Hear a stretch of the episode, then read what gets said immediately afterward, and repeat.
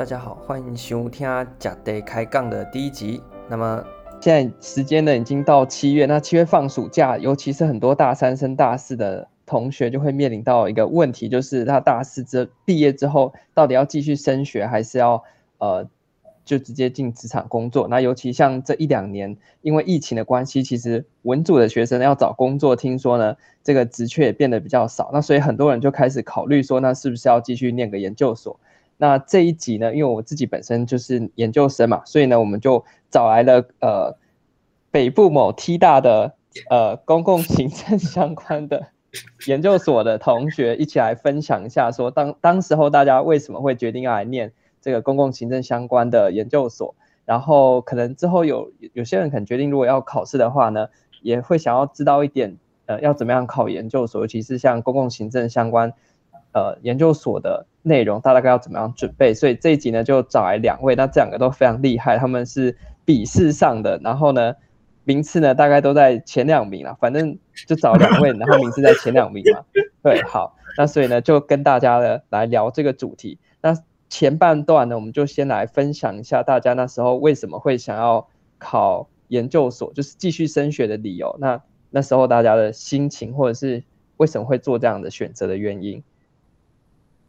好，那王手你要先讲吗？王手先。呃，好，那我其实当初大概大大三下的时候，就是有在决定说，到底要不要考研究所。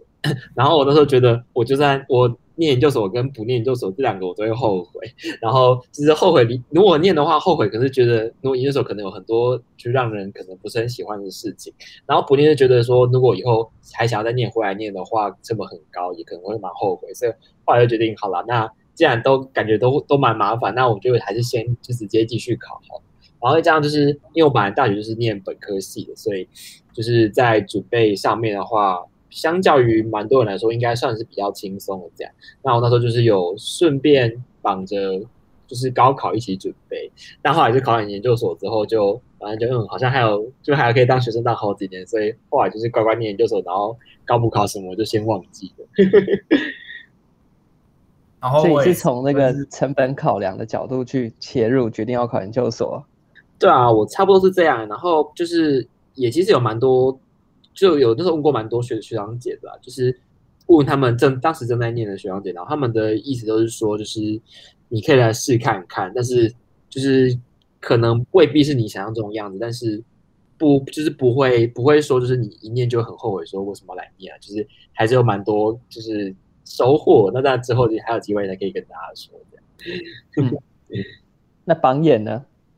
哦，然后我那时候也是跟他一样，就是我是主要是以考国考为目标，因为我那时候国考大部分的科目其实那个研究所的科目都涵盖在里面嘛。那我主要是以考国考为目标，但是呃，那个我的研究所只是拿来练笔的。就是研究所上了之后，因为我其实大学跟现在研究所念的是不同的学校，那上了之后想说可以另外体验一个新的学习环境，而且我自己本身也不是想那么早开始工作，所以就先来念研究所这样。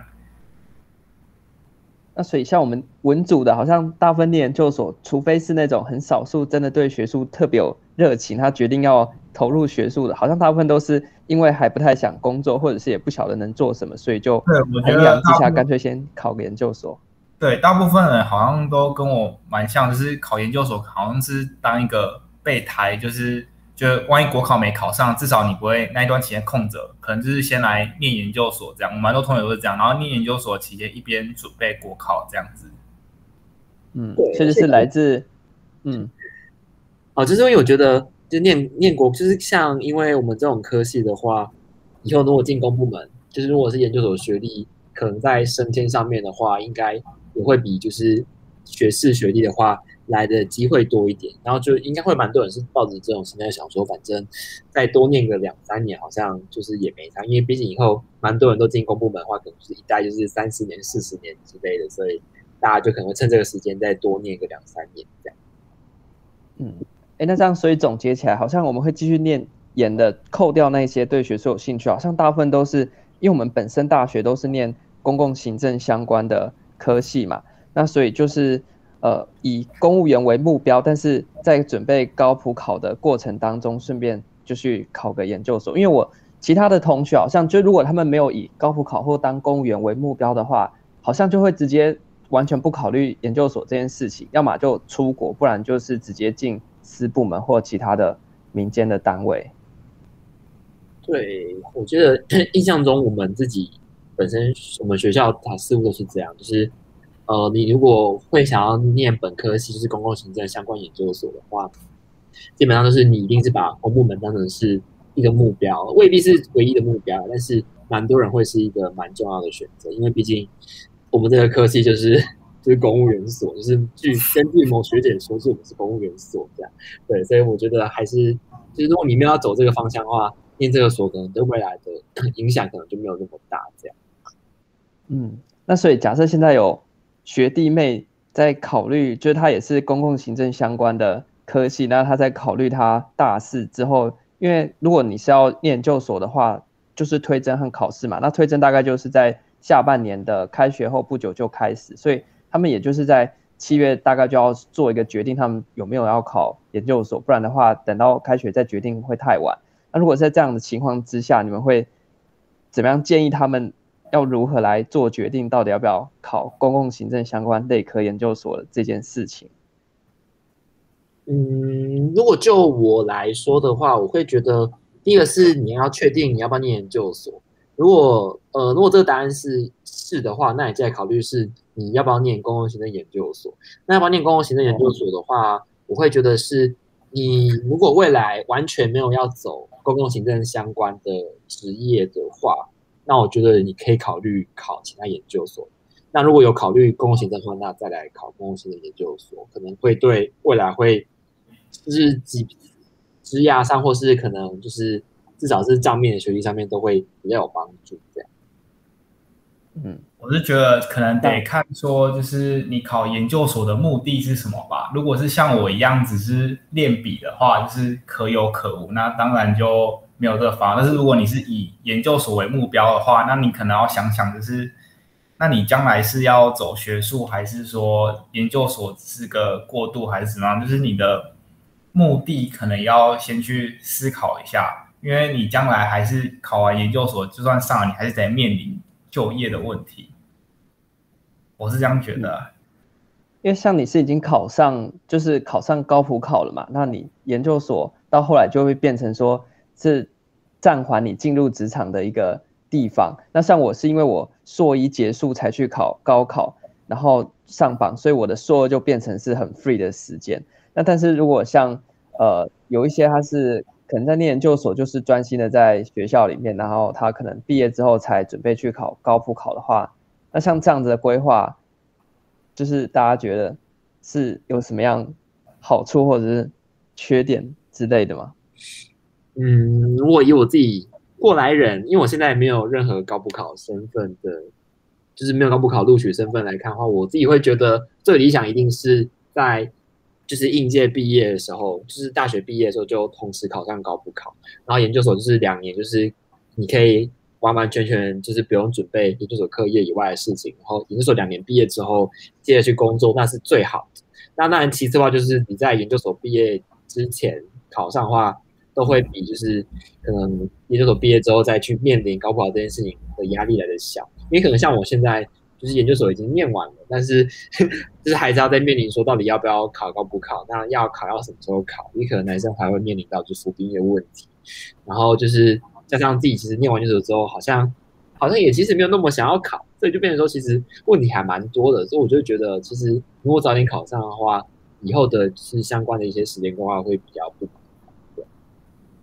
然后我是觉得我们研究所其实必修课蛮重的。所以，如果像主持人一样，能一边就是在学校课业能兼顾的情况下，然后又能考上高补考，我觉得这可能是万中选一，就是非常非常难做到的事情。像我自己，我都没有在上课。高补考的时候，我那时候准备高补考是全职，就是我几乎都没修什么课，然后每天都是专心念高补考。那我有同学是考上。研究所后，那还蛮多是考上研究所，但是高普考没考上，那他们就研究所一边准备，就我看他们是真的非常辛苦，就是因为学校课业你要准备一些报告什么东西，那基本上研究所教的东西跟国考其实方向差蛮多。研究所是会非常非常深入去探讨一个领域的东西，但是不一定是国考会考的，所以基本上你要在就是蜡烛两头烧的情况下。就是都要兼顾的话，其实有点困难。那我们手上其实很多同学都这样，那有的有上，啊有的不一定会上，所以其实得看大家能不能有能力去应付这样子的一个情况。嗯，那所以呃总结一下，第一个主题就是呃就公共行政的学生到底有没有要有没有必要要去考研究所？那先扣除掉你本身就是对学术很有兴趣的。这个类型，那针对其他可能因为你还不晓得要干嘛，所以你在犹豫要不要考研的话，就是嗯，考研是一个选项，但是从刚刚大家的经验来看，应该是说你要，既然你会想要念公共行政相关的研究所，那可能就是未来非常大的机会，你是以高普考为目标。那所以在这样的情况底下，你应该是以就是明年的高普考或者是今年的高普考地特之类的为目标，然后研究所就当做是。整个高考上榜过程当中的一个练笔，然后顺便看能不能有机会上榜的过程。这样子的话，如果你有运气好的话，在研究所也上了，然后高普考也上，这样你就可以把研究所当做是你的 gap year，就是在进到职场前的空档。那如果没有上高普考的话，至少你在念研究所的过程当中，也可以利用那个在学校的时间去准备你的高普考。那大概是这样的类型。那如果你是完全没有以高普考为目标，那你单纯是因为不晓得未来要做什么，然后就考公共行政相关的所的话，那针对这个类型，大家觉得他还需要念研究所吗？还是倒不如赶快直接去找个其他工作，因为他也没有想要当公务员之类的。嗯，我会觉得以现在来说可以念了，因为这几年这两年疫情的情况下，我觉得 可能直接出去找工作也没那么顺利。然后就是现在学历嗯越来越贬值的情况下，其实。很多时候到后来是可能还是有需要念研究所，那我觉得这两年实际是可以念，但是，呃，如果你已经有已经有想要做的工作的话，那我觉得就可以先去工作这样。我觉得就是既然你都打算考研究所的话，那你考研究所本身就要有一定的能力嘛。那其实我觉得你应该也可以同时顺便考个公务员，就是不要浪费这个读书的机会，因为其实读书还可能对大多数多数人来说蛮。就是花时间而且枯燥乏味，那不如就是你在准备研究所的同时，也把这个公务员考起来，因为你也不知道能干嘛。将来就是你考起来放，其实因为公务员可以保留资格，没有说你将来就是一定要去当公务员，就是考起来放。那我觉得如果你其实不知道干嘛的话，那你既然都要考研究所，那为什么不就是连公务员一起顺便考，才不会说你可能之后哎，我念完研究所啊，身边的同学都。考上公务员，然后我觉得后来好像也觉得公务员不错，然后再去准备可能会花更多的时间呐。那我是觉得说，就是既然你都要准备，就一鱼两吃，这样可能会比较好。嗯，那所以刚刚我提到那个第一个面向，是因为你要考高考，然后所以你就顺便考个公共行政相关的研究所。然后呢，刚刚你的那个意见是指说，那既然你都你你原本可能没有考高不考，但是既然你都要考。研究所，那就顺便把高补考一起准备起来，反正科目是雷同的嘛。对啊，就既然你都要念书，我就一起准备这样。对，这样可能效率高，因为念公共行政的毕业生真的是很尴尬，因为你你可能你念企管的，你毕业之后去面试的时候，你有一个专业叫做企管，就是在很奇怪哦，就是企业管理在。可能就业市场上面被觉得它是一个专业吧，但是我们念公共行政，其实我们的专业叫做公共管理，但是公共管理拿出去，好像目前台湾的社会就不被认为是一个专业，那所以导致我们在进到职场的状况，除非你要去当公务员，这很明确的连结，不然你要进私企还是好像那个借口上面有点牵强，除非你个人已经有很多实习啊，或者是跟私部门的互动经验，或是你会写程式啊，或者有一些额外的专长之类的。对啊。但这就跟那个我们本科系的内容似乎没什么相关。好，那所以这是第一个主题，就是关于有没有要考研究所。但是其实还是，如果是如果你是本身是公共行政的学生，那当然就是因为你本科系的嘛，准备起来没有那么难，那就是看你自己的决定。那如果你是非公共行政本科系的话，那就可能搭配你之后的职涯有没有打算去考高普考这样子的呃规划。那第二个主题就是很多人会问说，那好啊，我确定我要考了，那到底要怎么样考呢？目前的呃公共行政国内的公共行政相关的研究所，大概都是分成两个入学的方式。那第一个就是推甄，那推甄的时间大概是在上学期，就是下半年左右。那推甄的好处就是你可以不用考太多的试，可能有一些你只要交备审就可以了。那像台大的话，就是你要先交一个备审，然后你要去考一个行政学，最后再去面试，最后把成绩全部总合起来就是去排名嘛。那这是其中一个。那另外一个管道就是直接硬碰硬。那时间大概是在呃一月寒假前后，那是用考试的方式，就看各个学校它开出来的考科是哪一些。那这次请到两位，全部都是非常强的笔试的入学高手，所以就直接针对他们的强项。那有关于推甄的部分呢？因为我是靠推甄，那其他两位是靠笔试，就是考试入学。所以推甄的部分呢，我们就之后再讲。那这一集先 focus 在笔试。如果你要准备，可能像是因因为因为其他两位他们不是只有考单一的大学啊，所以可能国内知名的前几名的。呃，公共行政相关研究所，他们都有相关的经验，那所以就请他们来谈一下，他们那时候准备考试入学的时候，大概怎么考，还是有一些考试的技巧，或者是其实根本就不需要技巧，因为对他们来讲，这些实在是太简单了。那就先请，这是先请那个榜眼好了，来自木栅某知名大学 公共行政的。哦。呃，就是至于怎么要怎么准备研究所考试的话，就是像我刚才提到，因为我是一边准备国考嘛，然后顺便来考的。但是我觉得研究所考试跟国考比较大的差别是，我觉得国考它的题目会相对研究所来说中规中矩，那你本身要对基础理论知识要非常的强。那研究所考试的话，我觉得它会非常的灵活。就我看一下历年考古题，它可能。像我，我后来进来研究所，说有打听到啊，就是我们学校研究所的考题，据说是某年老师课堂上的行那个那个期中考考同学的那个题目，就是可能研究所的题目会偏火，然后或是老师呃当下在做研究的主题，或者他有兴趣的东西，或是他的期中考、期末考考卷拿来考研究所，那他的题目基本上都会偏比较火，然后也比较跟可能会跟时事有关。有时候一拿到考卷看，哇，这什么东西，我完全不知道怎么回答。那其实就是考验你的临场反应。那我觉得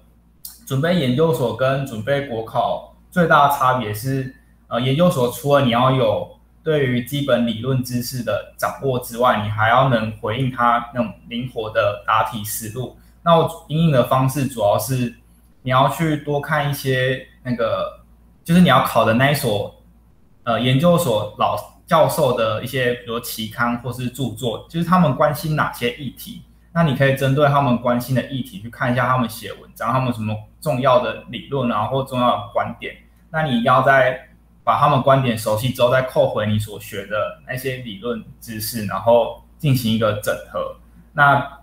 基本上就是我还要，我觉得还有一个很重要一点，就是你要多关心时事吧。就是我觉得研究所的老师基本上。很重视学生批判思考的能力，所以如果你在原本理论知识就很扎实的情况下，再加上你一个个人的一些对于时事的批判，如果题目有问你的话，那你把这一部分发挥出来，我觉得是在考试里面蛮加分的。嗯，那榜首的经验呢？嘿嘿，那。我可能会就比较不一样面向，那我第一个讲大概是我自己准备上，就是就研究所部分分三个阶段。那第一个阶段大概就是从暑假到大概十月、十一月左右。那这话算是你准备就是考试的第一阶段。那这个阶段的话，可能是会把以前就是相关科目，好比说行政学、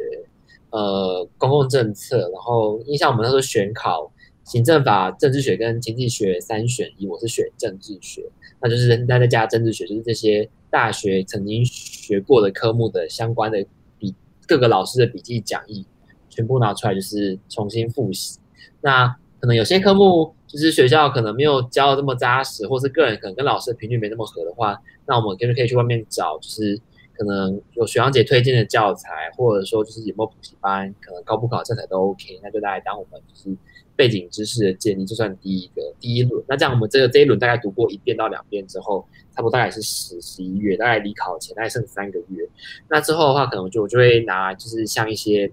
市面上有类似就是相关科目的解题书。那我觉得这类解题书的话是可以让你能够在之前已经有那么多知识建立之后，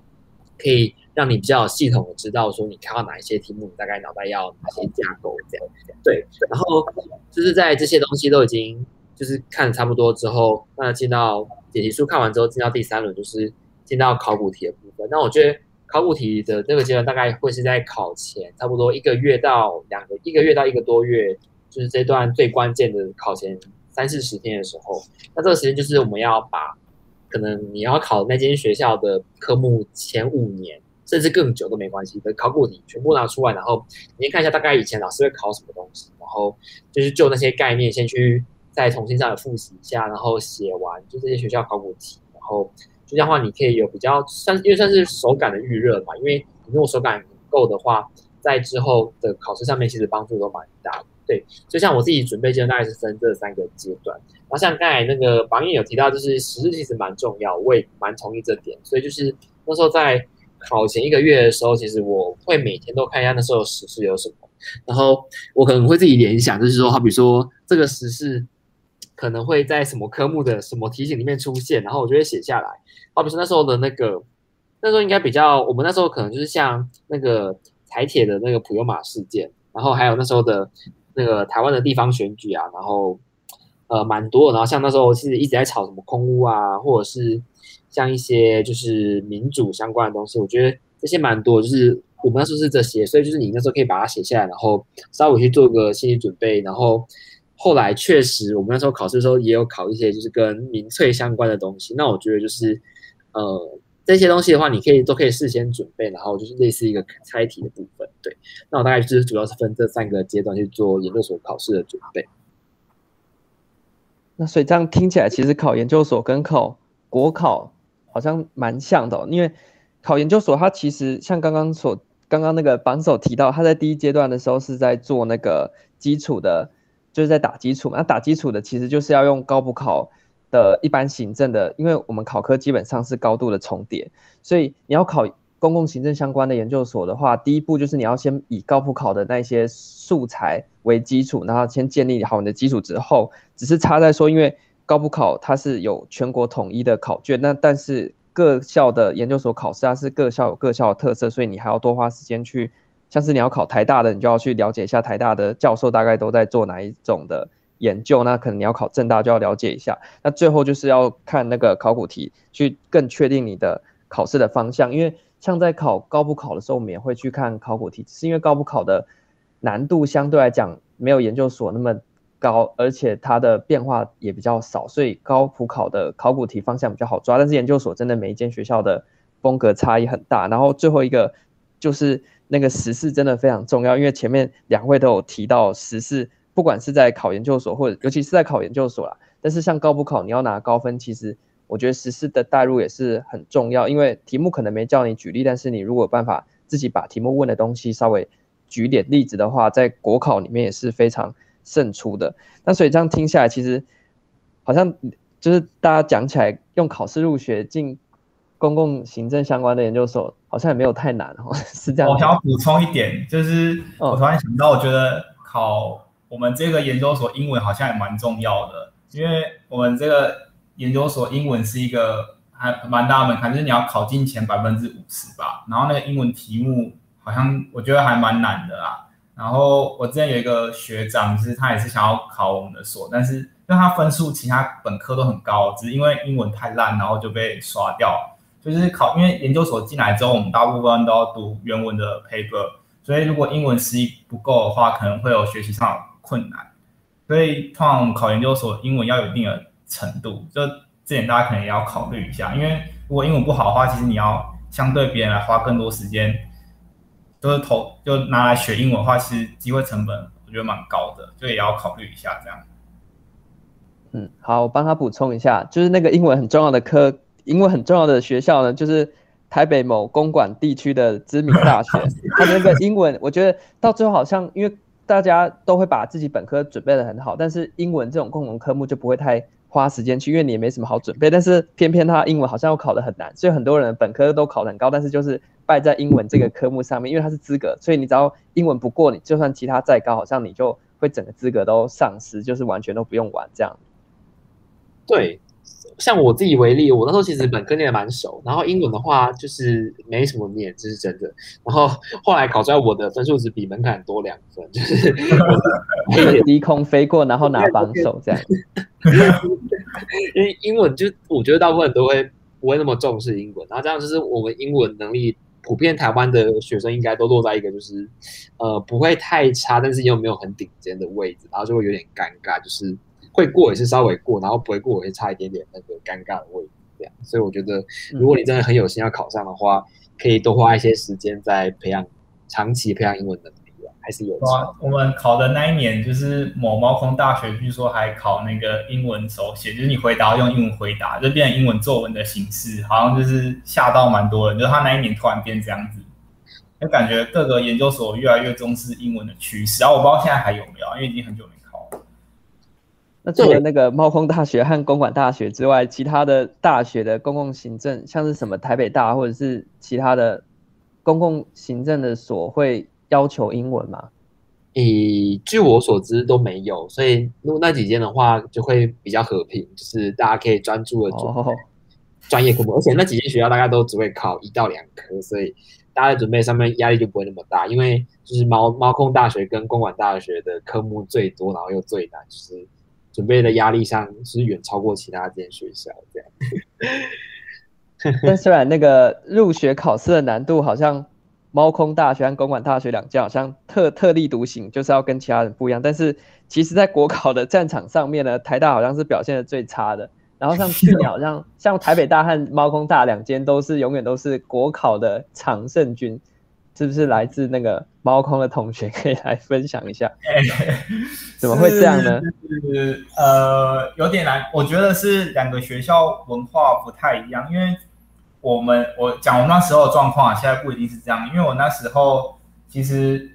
呃，我们整个系上的风气，其实蛮多人都是一毕业后可能就是要去以当公务员为目标，所以我们大部分。可能有人甚至从大二就开始去，大一、大二就开始去补习，然后准备国考。那其实我们大部分都会在大三、大四的时候，就是全心全意投入国考。那可能应届毕业就上，那考研究所就可能是附带这样。不过就是我来公馆大学这一年，我看到他们文化好像不太一样，就是他们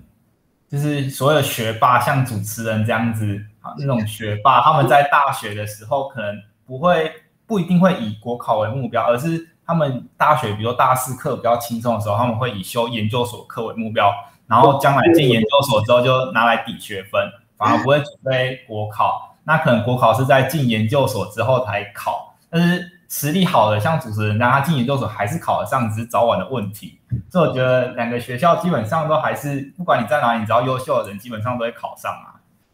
公馆大学那个优秀同学在大三、大四的时候都会被老师拿去当之免免洗研究奴隶，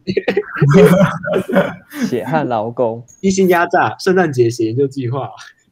对，超可恶。这一点就是我们之后再讲好了。有关研究所的秘辛，就是其实大家觉得研究所好像考上研究所好像是光宗耀祖的事情，家里要放鞭炮，但是其实学术圈呢没有多干净，而且实际上发生的事情呢。你想想看，那些学术圈的人，就是社会里面算是头脑最好的嘛。那我们现在政治会那么乱，不是也是因为那些头脑太好的人在那边搞的嘛？所以学术圈其实就跟江湖一样，里面什么龌龊的事情都有。但是这个就放在之后再讲。讲到这主题，讲话都变得很流利。小社会，小社会。但是我，但是先回到这个这一次的主题，就是还是会先回到考研啊。就是如如果有学弟妹，就是打算今年想要要不要考研的话，你先不要管。研究所到底是黑暗的还是光明的？随便，反正因为你要先决定你要不要考，还有要怎么考。那这一次呢，就先提供大家这两个方向。那最后呢，还有一个小问题，就是可能很多人会问说，那我大概要从什么时候开始准备？那当然每个人的状况会不一样，但是我觉得大家就多参考其他可能已经有经验的人的呃想法吧。那我想问一下，就是在座两位，因为你们都是考试入学，那你大概需要花多少的时间，然后完成研究所上榜的这件事情？那我先说好，就是，诶，我从开始准备到考试那天，大概是半年左右，大概就是从升大四的暑假到就是大四寒假这样。那因为因为大四其实还是会有一点课要修，所以大概到十二月之前的时候，其实的念书时间都没有到很长，可能一天大概都是平均大概两三个小时，有时候可能也不到这样。那可能到考前一个多月的时候。差不多就是大四上课结束之后的话，可能就是那一个月或者一个多月的时候，是每天至少花四五个小时，然后就是很规律的在这样复习。那我觉得差不多整体而言的话，本科系学生不用超过半年其实就够了。那我自己的话，本身就是像前面所提到，我是一边准备国考，然后顺便考研究所，所以我大概是从呃八月初的时候就是报名补习班开始，然后。就是先准备国考嘛，然后到十二月就直接去考地特这样，然后地特十二月考完之后，离研究所二月的时候考还有两个月。那基本上我到从八月到十二月这段期间，都是以就是基本的理论，就是熟悉教科书基本的那些内容为主。然后考完地特之后，十二月之后剩两个月的时间，我则是会就是根据自己所学的理论，然后去找大量的文献。或是一些案例来看，说，哎，我这个案例可以套用在我哪个理论上，或者我哪个我每一个理论或每一章每个每每每一个内容，我都一定会找一个实例来搭配，这样，然后到，因为因为像刚才有说的研究所，我觉得它会比较偏活一点，所以会比较偏就是收集就是教科书以外的教材为主。那我觉得收集案例的过程中，其实本身也对国考蛮有帮助的。那就是到。十二，完了到到十二月这样的期间呢，呃，到二月这样期间，然后来考。那我觉得我基本上每天念书的时间大概是像早上大概八点八九点起来，然后到中午这样大概三个小时，然后就下午大概花两三个小时念这样，然后晚上的话基本上就去补习，然后也是，呃，我通常就礼拜日可能会休息吧，就是不会把作息排那么满，然后就这样顺顺的，然后就自然而然就是考，然后上了这样。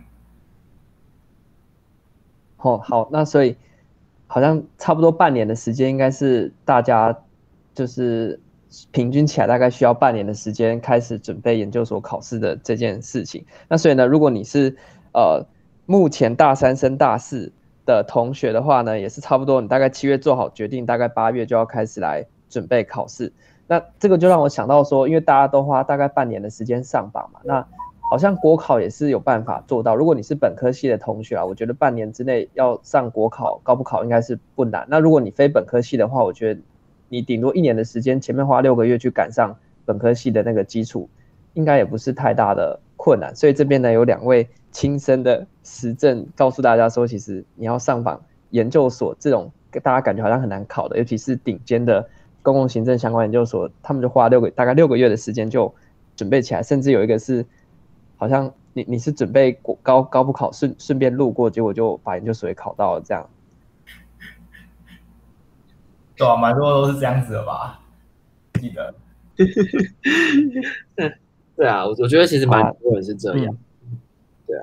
好，那所以就是因为反正现在疫情，大家关在家嘛，所以如果你是现在大三升大四的相关政治系或者是公共行政，或者是你可能考虑，因为好像今年是不是还是去年还是今年？都有那个非公共行政或是政治系背景的人考到我们的所来，所以并不再局限说你一定要政治系毕业或者是公共行政相关科系毕业才能来考公共行政所或者是公共事务研究所。那但是我也蛮匪夷所思的，搞不好以后有机会遇到这些人，再问看看他们怎么这么这么有创建，要来跳转跑道。这个就要请那个他们非本科系背景的人来亲自分享。对啊，好，但是不过就是因为现在真的是疫情的关系，所以要找工作也不好找。那既然找不到工作，或暂时找不到工作，那考研究所或许就是一个决定。那这一次呢，就请了两位非常强的笔试的前两名来跟大家分享他们那时候为什么要考研究所，还有他们当时候怎么样准备研究所考试的这件事情。那希望对大家有帮助。那等到时间越来越近，如果大家有其他问题的话呢，都可以私讯，那我们再找这些高手来帮大家解惑。那最后要稍微澄清一下，就是刚刚那个榜眼他企图散布不实讯息，就是主持人。没有特别厉害，主持人都是因为上课没在上课，哦、然后整天在练国考。开始来 来来来讲那个那个主持人上课是如何一边准备高考一边兼顾学校课业。没有，这样会害我被罚三十万散布不实讯息啊！对，不能赶快先拿到毕业证书。对啊，先都拿到毕业证书再说。好，那这集呢就到这边，我们再跟大家说拜拜，拜拜，拜拜。